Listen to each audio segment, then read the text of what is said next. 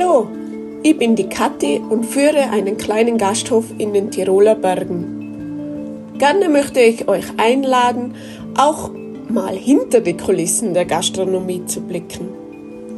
Heute habe ich das Vergnügen, mit Alex, unserem Küchenchef, zu sprechen und warum er den Beruf Koch gewählt hat. Viel Spaß und bleibt dran, es wird spannend und auch bewegend.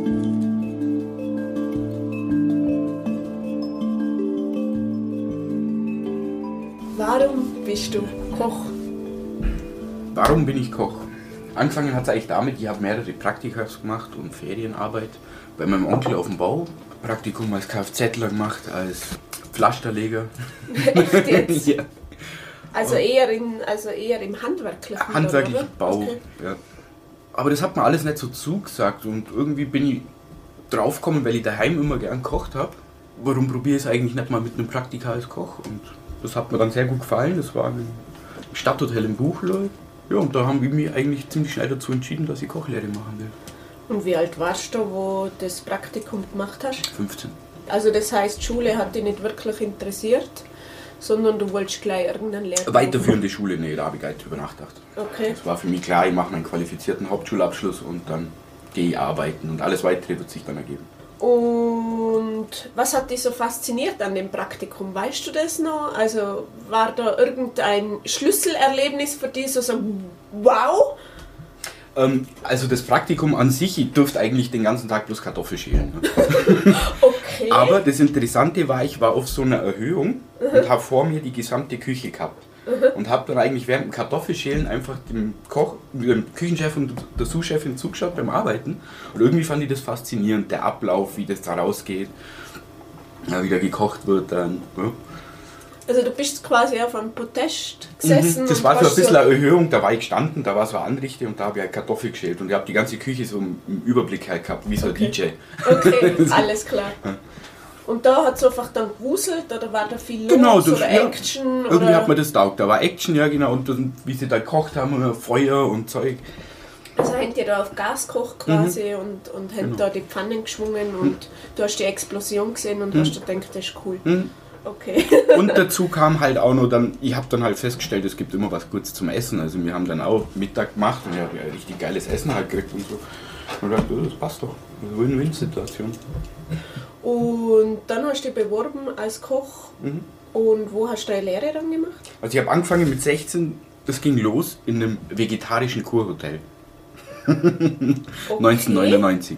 Und äh, hast du deine Lehre dann abgeschlossen in dem Nein. vegetarischen Kurhotel? Du hast dann gewechselt, warum? Also das ging ganz schnell. Also ich bin erst mal nach drei Monaten in dem Hotel dann komplett auf mich allein gestellt gewesen, weil der Küchenchef einen Herzinfarkt hatte. Oh. Und war dann eigentlich ziemlich schnell auf, auf alleine auf dem Posten in der Küche gestanden und musste alles machen. Ich habe dann vom Seniorchef noch ein bisschen Unterstützung gekriegt, aber ziemlich schnell auf, auf mich selber gestellt. Und, ja. Also das heißt, du warst in dem vegetarischen Kurhotel mhm. drei Monate und danach genau. war der Küchenchef weg und mhm. danach hast du müssen dieses vegetarische Kurhotel mhm. äh, die Küche managen. Aber du hast ja gar keine Ahnung gehabt Nein. Okay. das hat dann, wie gesagt, mit dem Seniorchef ganz gut funktioniert. Der hat mir ein bisschen unterstützt und dann kam ziemlich schnell, also nach ein paar Wochen, äh, Aushilfskoch. Mhm. Das war der Conny aus Unterrieden.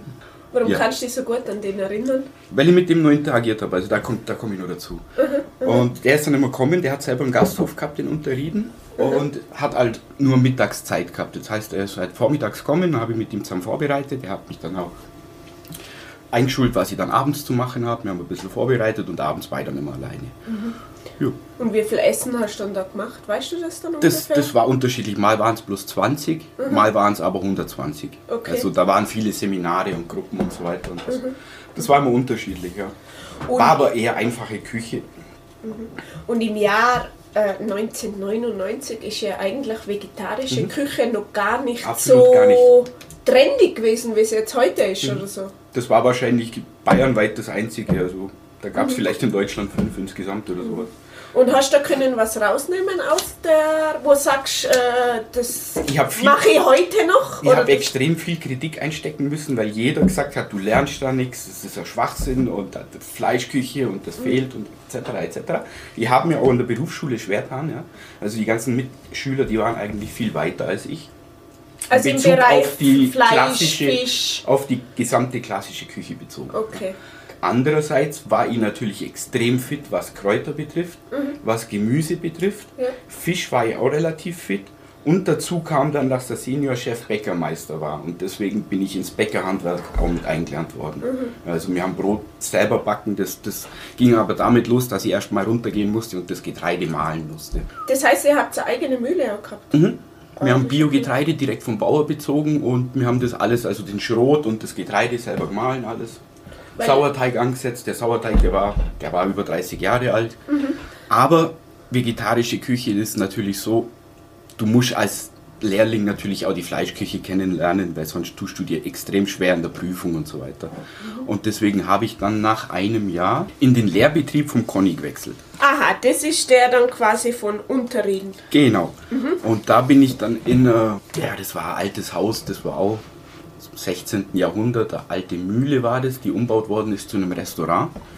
Und da war gehobene Küche im ersten Stock und normale bürgerliche Küche im Erdgeschoss. Gleichzeitig habe ich aber immer wieder mal am Wochenende beim Conny ausgeholfen, wenn Großveranstaltungen wie Hochzeiten oder Geburtstage waren. Und Also das war quasi dann ein Austausch. Er Genau. hat dir vormittags geholfen, unter der Woche vorbereiten und du dann quasi am Wochenende bei ihm. Genau, dass sie da dann schon wieder Großveranstaltungen und auch nicht die normale Küche kennenlernen. Und dann habe ich ja ins Weberhaus gewechselt. Da habe ich dann das richtige Kochen gelernt. Und das Weberhaus war welche Art von Küche oder was Also war oben war, war gehobene Küche, also Fine Dining. Ah, das ist der Conny unter... Genau, der hat mich in Oh, seinen okay. Lehrbetrieb gebracht. Okay, also wo im ersten Stock die gehobene Mhm. Küche ist und unter äh, die gut bürgerliche Mhm. Küche, alles klar. Und der Chef war eben auch Prüfungsabnehmer an der Berufsschule. Und der Mhm. hat natürlich schulbuchmäßig gelehrt, natürlich. Ja. Und da hast du dann quasi noch, also ein Jahr hast du in dem Kurhotel Mhm. äh, die vegetarische Küche kennengelernt und noch gleich die Selbstständigkeit. Mhm. Und dann bist du zum Conny und da hast du mehr oder weniger da, Da habe ich das richtige Hand. Und die Lehre weitergemacht im Weberhaus. Okay, und da ist dann die richtige, das Handwerk hast du dann Mhm. da dann gelernt. War aber auch gleichzeitig immer noch im Hotel Bayernwinkel, also in dem vegetarischen. Da war ich auch noch zugange, wenn es Not am Mann gebraucht hat. Also ich habe eigentlich eine Ausbildung in drei verschiedenen Betrieben gemacht. Äh, Im Nachhinein war das gut, die drei verschiedene Betriebe, die Lehre abzuschließen oder so? Auf jeden Fall, ja. Weil ich habe ja jetzt in dem Sinne, ich habe ein Kurhotel, also die Hotelküche kennengelernt und dann auch noch vegetarisch. Ich habe gleichzeitig Fine Dining kennengelernt, normal bürgerlich und Großveranstaltungen. Also ich habe eigentlich, bis auf Kantine habe ich eigentlich alles in der Gastronomie abdeckt können. Oder küchentechnisch. Und wenn jetzt so zurückblickst, in drei Jahre hast du gemacht, oder? Mhm. Äh, was war so das Spannendste in diesen drei Jahren, wo dir jetzt heute noch in Erinnerung bleibt, wo sagst du, das war wow, also da bin ich einfach stolz drauf, dass ich diesen Kochberuf oder diese Lehre, äh, dass ich die gemacht habe. Gibt es da ein spezielles Erlebnis? Also für mich war klar, dass ich auf jeden Fall in diesem Beruf bleiben werde. Also mir hat das taugt, ja. Aber was speziell hat die dann so fasziniert an dem Beruf? Weil das klingt ja jetzt relativ stressig irgendwie. Erstens einmal bist du nach einem Monat alleine in, einer, in einem Kurhotel in der vegetarischen Küche gestanden mit dem Seniorchef. Dann hast du noch äh, beim Conny nebenbei am Wochenende ausgeholfen, wo Veranstaltungen waren, gehobene Küche und so weiter. Und dann hast du noch nebenbei deine Lehre im Weberhaus dann auch noch gemacht, wo eigentlich die schulische Küche ist, wo ja dann auch wieder ein bisschen ein Unterschied ist äh, zu den anderen oder so. Hast du da irgendeine Freizeit noch gehabt? Na, Also kann man sagen, dass äh, dieses Kochen oder äh, diese Lehre dein Lebensinhalt war? Und fasziniert hat mich einfach an dem Beruf diese Abwechslung, dieses, du machst nie das Gleiche Tag für Tag. Ja. Was ich auf dem Bau kennengelernt habe, zum Beispiel, du gehst halt auf Baustelle und mauerst halt jeden Tag. Und da die Abwechslung, einfach diese unterschiedlichen Posten, aber auch diese unterschiedlichen Küchenarten, wo man sich auch selber spezialisieren kann. Gehe ich in der Kantine, gehe ich jetzt in ein Gasthaus oder gehe ich in ein großes Hotel. Ja. Also das, das hat mich eigentlich immer am meisten fasziniert an dem Beruf. Ja. Und was wäre jetzt, wenn du jeden Tag müsstest das Gleiche kochen? Wie lange würdest du das durchhalten? Nicht sehr lange, ne? Also, Also ich habe auch die Kantine dann irgendwann einmal kennengelernt, als ich Sozialstunden machen musste. Und die musste ich dann in der Kantine im Altersheim in Türkheim machen. Und da habe ich dann festgestellt, das wäre absolut gar nichts für mich. Erstens mal um 6 Uhr morgens anfangen und dann diese Massen produzieren, aber alles aus der Packung da. Also Kantine, da habe ich gesehen, das ist überhaupt gar nichts für mich. Also war das eher so in diesem Altersheim, dass sehr viel Convenience verwo- verwendet worden ist und du Mhm. Ja, klar. quasi der Aufwärmer dann warst oder was, was hast du dann da großartig dann noch? Erstmal in der Spülküche, bis ich dann irgendwann mal gesagt habe, hey Leute, ich, bin- ich mache gerade eine Kochlehre, also ich kann euch auch helfen in der Küche. Dann haben sie mich natürlich gleich eingesetzt in der Küche und dann halt, ja, das klassische Kantine, halt Pudding machen, ja, Packung und dann irgendwie 300 Pudding-Schälchen abfüllen und sowas, da kriege ich die Krise. Jetzt habe ich da was Spannendes gehört, wenn ich eine kurze Zwischenfrage. Äh, du hast in diesem Altersheim in Türkei während deiner Lehrzeit Sozialstunden leisten müssen. Mhm. Wie ist es denn dazu gekommen? Was ich damals genau verbrochen habe, das, ich glaube, da, das, genau da hatte ich ja Schlägerei auf dem Oktoberfest. Also auf dem Münchner Oktoberfest. Und da bin ich dann verhaftet worden mit zweieinhalb Promille. Und das war dann die Instanz, die Sozialstunden zu machen. Also das war die Strafe eigentlich. Allerdings hat mir das nicht taugt in der Kantine, deswegen habe ich die Sozialstunden nicht gemacht. Das hat dann wiederum dazu geführt, dass ich dann eine Woche in Jugendarrest nach Augsburg musste.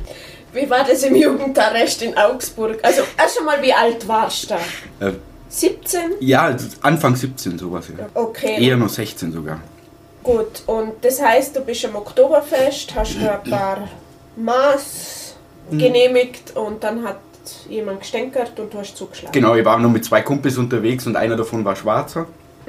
Okay. Und der ist mit einem am Hauptbahnhof zusammengerempelt und durfte sich dann irgendwelche rechtsradikalen Sprüche anhören. Und ich natürlich betrunken gewesen, habe das gehört, habe das nicht zulassen und habe mich dann mit ihm halt angelegt. Und daraufhin, klar, Polizei heißt diese Sozialstunden. Mhm. Und war das jetzt einfach nur die Kantine, was dich gestört hat? Oder war das dieses, äh, diese Sozialstundenleistung? Nein, das also war die- warum das- hast das du war die- rebelliert? Das war hauptsächlich dadurch, weil ich um 6 Uhr morgens anfangen musste und da bin ich nicht klargekommen drauf. Aha, okay. Also das war dein Biorhythmus. und dann noch die gestört. Kombination mit Kantine und das, das war halt mein Ende. Also das heißt, du bist schon mal kein Frühaufsteher. Ja, ich, mittlerweile eher, aber zu der Zeit nicht. Zu ne? der Zeit mit 17 wäre ich schon Frühaufsteher, also keiner. Das heißt, du hast dann gesagt, das mache ich nicht. Ja, ich bin einfach nicht mehr hingegangen. Okay. Und dann. Aber das ist ja Gerichtsauflage und wenn du das nicht machst, dann Und nachher bist du eine Woche nach Augsburg ins ähm, Jugendarrest. Jugendarrest. Wie war das? Kannst du dich daran erinnern? Aber es war nicht schön. Okay. Nicht schön, weil der Jugendarrest ist nun mal um einiges strenger als eigentliche Gefängnis. Als Jugendlicher wirst du da komplett erstmal nur eingesperrt.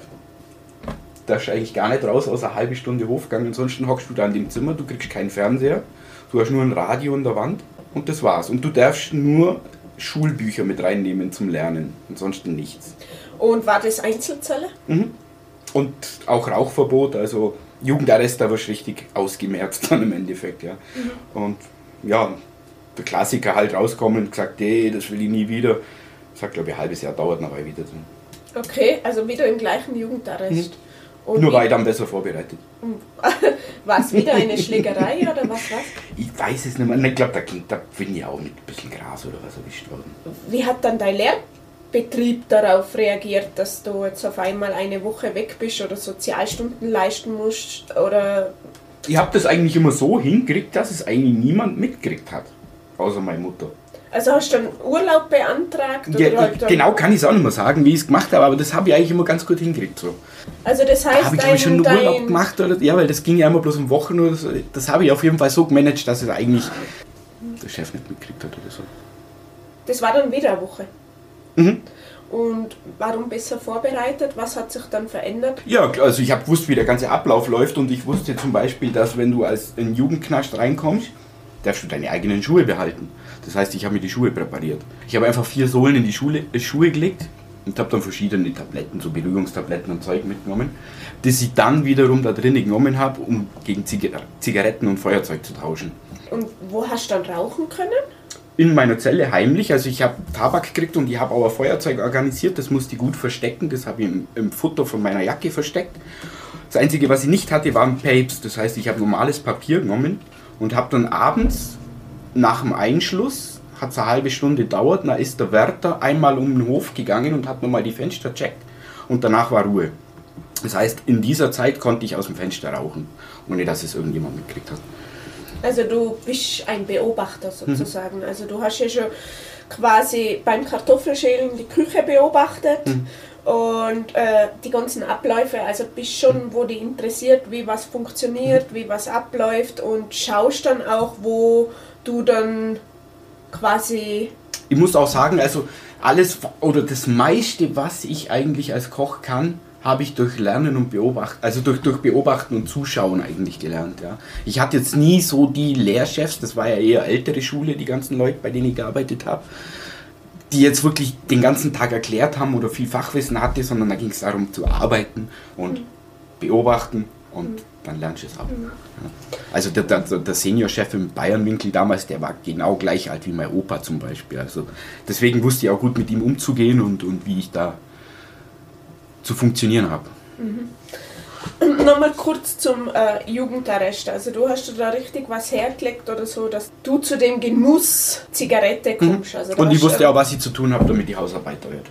Das sind dann einfach so Tätigkeiten wie Essen austeilen, Gänge putzen, ähm, also einfach anfallen, ein, anfallende Arbeiten, genau. Mhm. Was dazu führt, dass du auch bestimmte Privilegien hast, zum Beispiel äh, jeden Tag duschen darfst und nicht bloß zweimal die Woche oder sowas. Ja. Genau, das wusste ich dann auch, wie ich dazu agieren habe. Also das war dann einmal eine Woche und das zweite Mal war es auch wieder eine Woche? Ich, ich glaube auch eine Woche, ja. Wie bist du dazu gekommen, dass du überhaupt anfängst zu rauchen, beziehungsweise dann auch Gras nimmst?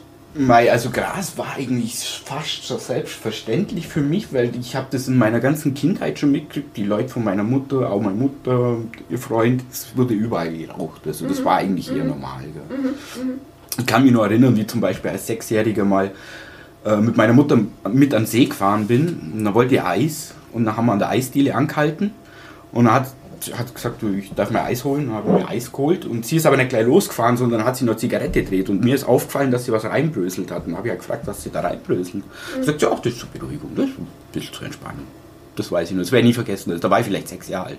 Und ist du das quasi die Antwort von, von deiner Mutter nicht so ehrlich rübergekommen? Oder Doch, das war für mich ganz normal. Ich habe sie eh noch nicht verstanden in dem ja. Alter. Mir ist bloß aufgefallen, sie dreht sich keine normale Zigarette. Sie hat jetzt da was reintan, was sie okay. normal nicht tut. Ja? Und deswegen okay. habe ich nachgefragt. Das stimmt, ich war eigentlich immer beobachtet. Ich habe zum Beispiel meine Mutter auch, da war ich vielleicht fünf oder sechs Jahre, er mal zusammengeschissen, weil sie äh, Kaugummipapier leer aus dem Fenster geschmissen hat. Das hat sie mir mal erzählt. Mhm. Das waren so Dinge. Und wie bist du zum Beobachten gekommen? Hat das was mit der Kindheit zu tun? Bist du ein Einzelkind? Ich glaube, das ist die Erziehung von meinem Opa gewesen. Mhm. Oder das war auch einer, alte Schule natürlich, wo es einfach darum geht, das hat man zu, zu sehen, das, hat, das, das ist einfach so, ja. Bist du viel alleine gewesen in deiner Kindheit? Grundsätzlich, ja. ja. Da das war ja auch, das, das, da habe ich auch, das habe ich geliebt, ehrlich gesagt mhm. sogar. Mhm.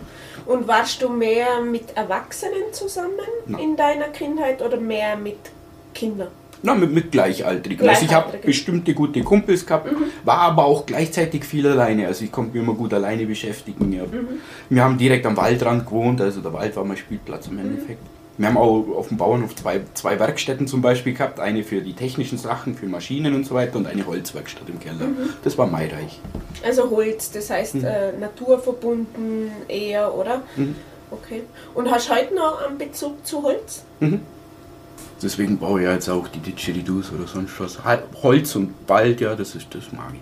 Das ist dann das Handwerkliche mhm. dann auch? Oder was fasziniert dich speziell am Holz? An diesem Material? Ist ja, weil es vielseitig ist, da kann ich schnell was machen draus. Also ich habe jetzt keine Ambitionen zum Schweißen oder mit Metall irgendwas zu arbeiten, das mag ich nicht. Mhm. Holz ist ein Naturprodukt, ist ein weiches, angenehmes Produkt, mit dem ich vielseitige Sachen anstellen kann.